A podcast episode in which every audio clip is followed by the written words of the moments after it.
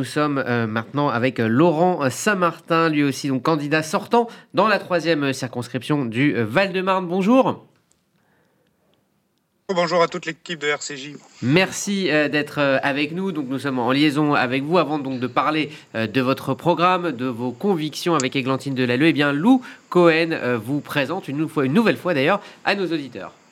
Laurent Saint-Martin, vous êtes candidat sortant de la troisième circonscription du Val-de-Marne, qui regroupe plusieurs villes du département, notamment à Blon-sur-Seine, Villeneuve-le-Roi et Boissy-Saint-Léger. On dit de vous que vous êtes le monsieur économie de la Macronie, et pour cause, en 2020 et à seulement 35 ans, vous êtes devenu le rapporteur général de la Commission des finances à l'Assemblée nationale, ce qui fait de vous le plus jeune à ce poste depuis le début de la Ve République. Côté professionnel, vous avez fait des études à l'EDEC et travaillé ensuite dans la finance chez BPI France et Euronext. Côté politique, vous avez été membre du Parti socialiste et vous avez ensuite rejoint La République en marche en 2016. Vous avez après été élu conseiller régional régional d'Île-de-France pardon, en 2021 et vous présidez le groupe de la majorité présidentielle. Et en 2022, vous étiez le trésorier de la campagne d'Emmanuel Macron. Aujourd'hui, vous vous représentez et vous militez notamment pour le pouvoir d'achat et l'écologie et vous souhaitez être au plus proche des habitants de votre circonscription. Je crois que cette campagne a bien démontré les priorités des Français, pouvoir d'achat, euh, l'écologie, euh, tous les enjeux qui vont être ceux de la France en termes de souveraineté plus tard, et puis euh, un vrai enjeu de cohésion nationale. On voit bien que notre pays est plus en plus fracturé. Et c'est aussi euh, maintenant à la, majorité d'Emmanuel Macron pour ces 50 plus de trouver des solutions pour mieux travailler ensemble.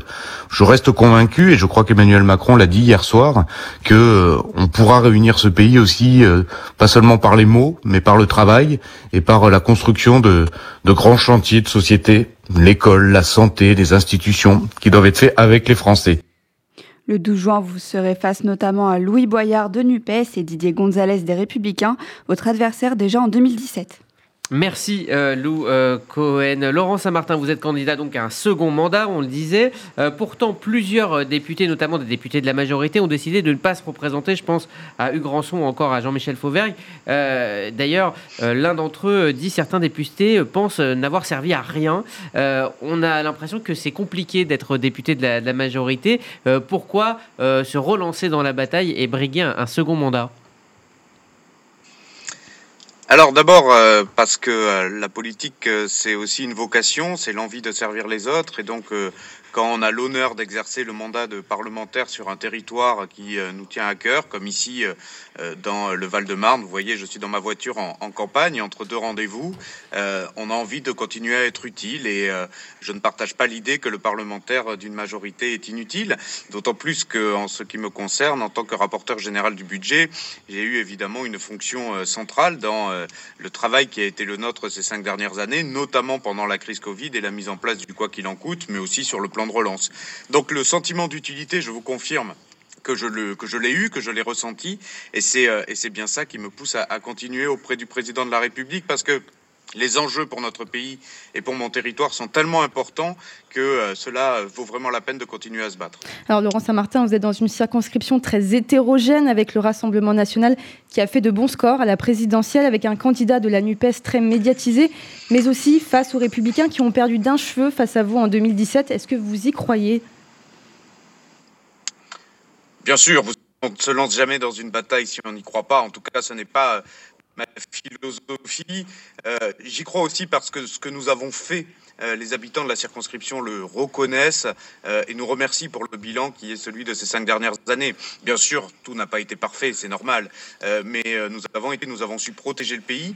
Et aujourd'hui, les enjeux de pouvoir d'achat, qui sont les enjeux de transition écologique, les enjeux de sécurité, tous les enjeux pour notre école et notre hôpital public sont tellement immenses que les habitants savent bien que face aux différents populismes que vous avez évoqués, que ce soit ceux d'extrême droite ou ceux d'extrême gauche, il y a une voie raisonnable, centrale, qui est celle de la majorité présidentielle et nombre de nos concitoyens la plébiscitent.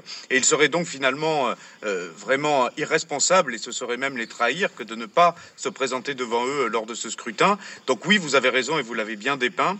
Euh, je me bats aujourd'hui contre les extrêmes dans un territoire qui est malheureusement aujourd'hui propice à la poussée des populismes pour que justement ce soit des solutions finançables, raisonnables, mais surtout au service du pouvoir d'achat et de l'avenir de nos concitoyens qui soient mis en place. Alors quelles sont vos nouvelles priorités pour ce nouveau mandat, pour ce nouveau potentiel mandat Écoutez, sur les tout prochains mois, c'est vraiment le pouvoir d'achat de nos concitoyens qui doit être la priorité des priorités. Nous avons une loi qui est prête à être votée s'il y a une majorité pour Emmanuel Macron à l'Assemblée. Cette loi, euh, elle va comporter des éléments importants comme la réindexation des retraites sur l'inflation, le triplement de la prime Macron.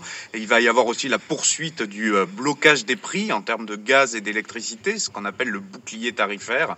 Il va aussi y avoir un nouveau chèque inflation pour euh, les plus modestes mhm. d'entre nous. Et donc, il y a d'abord cette nécessité de garantir un niveau de vie à nos concitoyens dans un contexte inflationniste lié à la guerre en Ukraine qui est massif. Et donc ça, c'est l'ultra priorité. Mais ça ne doit pas masquer les grands chantiers qui doivent être lancés dès maintenant.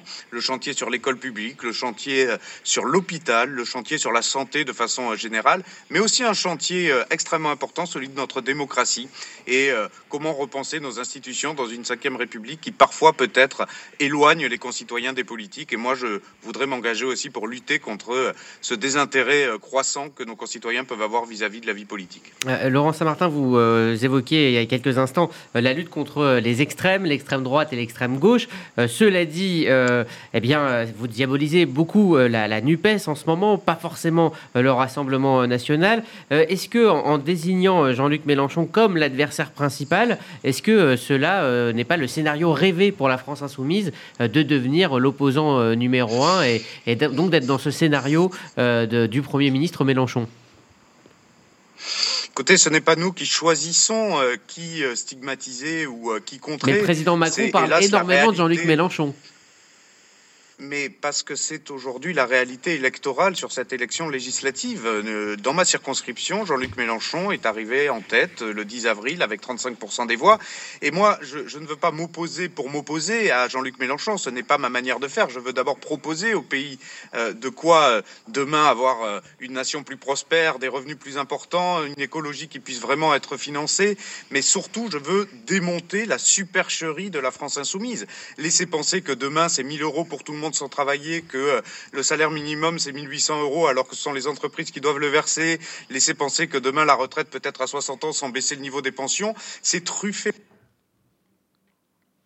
Laurent Saint-Martin, il y a un petit problème de liaison avec vous. Alors, je rappelle que vous êtes euh, en direct depuis votre voiture entre deux rendez-vous euh, de campagne. On va essayer euh, peut-être de rétablir le lien avec Laurent Saint-Martin ou tout simplement l'appeler par téléphone pour terminer cette, cette interview avec lui. Voilà, Daniel en régie est en train donc de faire le numéro de téléphone de Laurent Saint-Martin qui est notre invité et on le rappelle candidat donc pour un second mandat dans la troisième du Val-de-Marne. Donc il vient d'achever un premier mandat. Il était en train voilà de nous expliquer. On est en train de euh, le retrouver et de le revoir. Laurent euh, Saint-Martin, qui est donc l'invité de RCG Midi dans cette édition euh, spéciale consacrée aux candidats à la députation pour donc cette élection dimanche pour le premier tour. En vous rappelant que dans un instant, nous serons avec Kitry de Villepin, qui est une candidate sans étiquette dans le centre de Paris,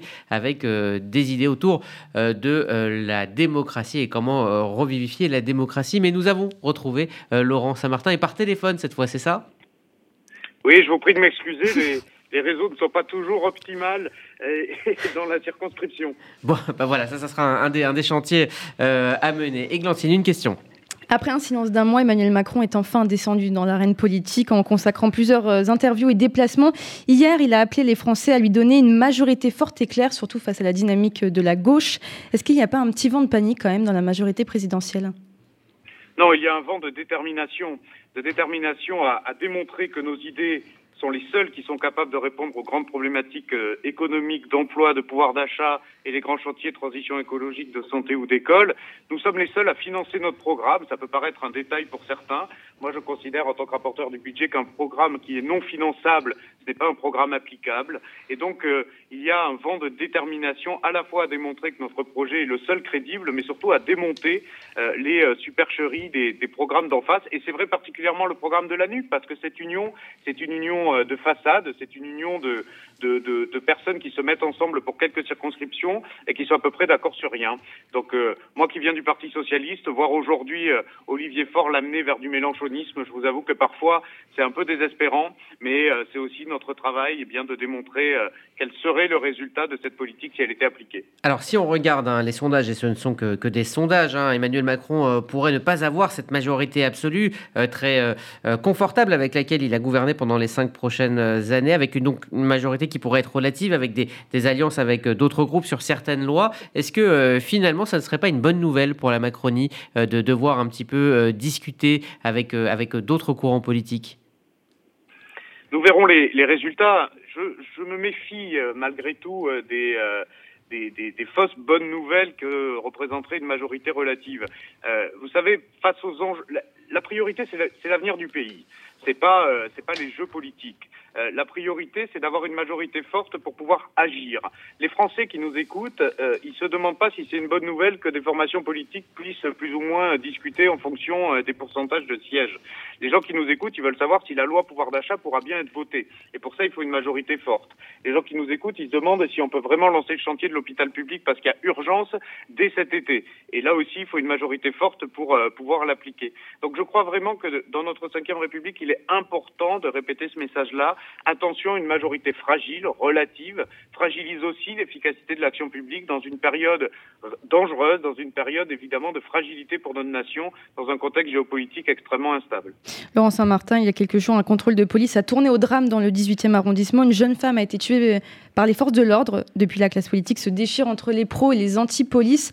Récemment, Jean-Luc Mélenchon a tweeté La police tue. Comment vous réagissez face à ces propos? Je, je, les trouve scandaleux, mais surtout extrêmement dangereux pour notre pays. Considérer que la police comme institution tue, c'est euh, systématiser euh, et, euh, et, rendre coupable euh, tout acte policier. Je pense que c'est extrêmement dangereux. Euh, il faut absolument se battre contre ce type de propos qui sont des dérapages extrêmement extrêmement euh, inquiétants, mais tout à fait contrôlés. Jean-Luc Mélenchon, c'est exactement ce qu'il dit quand il le dit. Euh, il le fait pour des raisons purement électoralistes, et je crois que nous glissons vers une pente qui, à mon avis, peut être extrêmement euh, dangereuse. Évidemment que la police ne tue pas, elle protège nos concitoyens. D'ailleurs, les forces de l'ordre doivent être eux-mêmes soutenus par la population. C'est un corps de fonctionnaires, vous savez, qui est extrêmement contrôlé. Et quand il y a des erreurs, parce qu'il y a des erreurs, évidemment, euh, qui peuvent être commises par des agents de police ou des gendarmes, eh bien, euh, il y a des enquêtes administratives, il y a des enquêtes judiciaires, et les agents sont sanctionnés comme il se doit dans un pays euh, où la justice fonctionne et, dans notre état de droit. Donc, vraiment laisser penser qu'il y a un débat euh, la police tutelle ou non euh, est extrêmement nocif pour, euh, pour, pour, notre démocratie, pour notre pays.